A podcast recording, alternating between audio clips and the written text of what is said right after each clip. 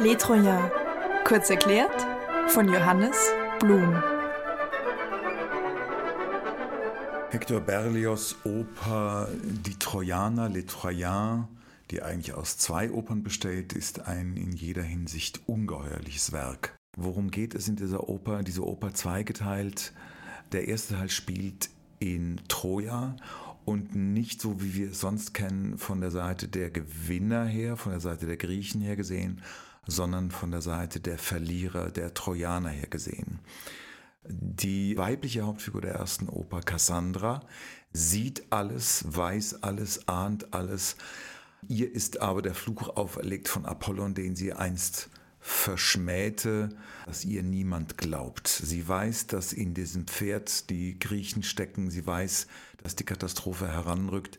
Die Götter warnen Aeneas, sie warnt ihn und die Götter erlegen Aeneas eine Aufgabe auf. Sie sagen, du musst, wenn Troja gefallen ist, einen neuen Staat, ein neues Troja gründen, nämlich Rom. Und Aeneas macht sich mit einigen Getreuen auf aus dem brennenden Troja hinaus und macht sich auf, um nach Italien zu kommen. Die Götter rufen an ganz vielen Stellen dieser Oper immer wieder Italie, Italie, nach Italien, nach Italien. Sie tun das auch in einem prekären Moment. Aeneas hat es geschafft zu fliehen. Er landet nach etlichen Irrfahrten langer Zeit. Ein bisschen die Odyssee scheint da auch noch herauf in Karthago. In Karthago herrscht Dido, ebenso eine Vertriebene, die mit ihrem Volk aus Tyros, das ähm, heutige Levante, Sie wurde vertrieben, weil ihr Schwager ihren Mann umbrachte und sie selbst in Gefahr war. Sie flieht mit ihrem Volk,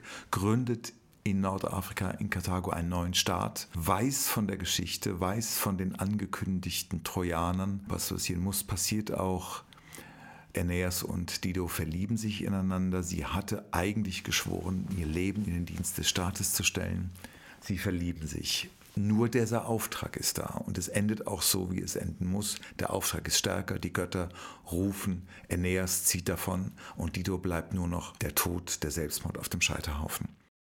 Dieser riesige große Stoff war in der Zeit 1860 ein wenig aus der Zeit gefallen. Niemand interessierte sich mehr, wie noch in der Tragédie lyrique, der Vorläuferform der Grande Opera, noch für antike Stoffe, für äh, die tragischen Verwicklungen von Macht, Politik und Liebe, die noch die Angehörigen einer adligen Oberschicht im 18. Jahrhundert interessierten.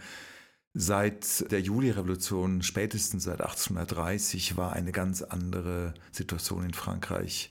Das Bürgertum war an der Macht. Es ging um die Börse, es ging um Geld, es ging um wirtschaftliche Prosperität.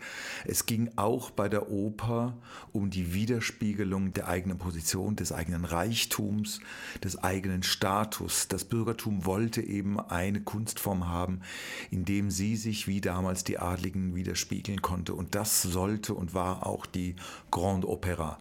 Die Stoffe der Grande Opera waren historische Stoffe der Vergangenheit, nicht unbedingt der ganzen ganz nahen. Es waren keine Zeitstücke, die dort verhandelt wurden, sondern in einer gewissen zeitlichen Abstand reale Geschichten, politische Geschichten, meistens mit äh, komplizierten und komplexen Machtverhältnissen, aber inmitten derer sich äh, immer ein liebendes Paar sich sucht, findet oder auch wieder verliert. Begründet hat dieses Genre Grande Opera 1829 Rossini mit seinem Guillaume Tell, auch ein Stück, was an der Staatsoper in Hamburg hier läuft.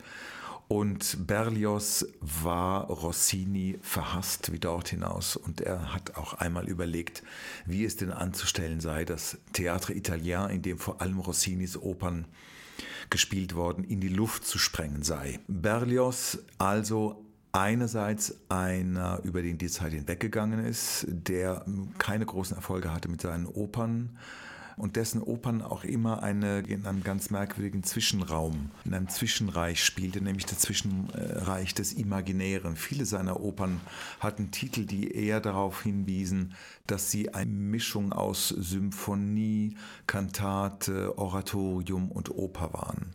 Und dazu war Paris nicht unbedingt der Ort und es war auch nicht unbedingt die Zeit für Berlioz. Er ist vielleicht wieder ein neu zu entdeckender.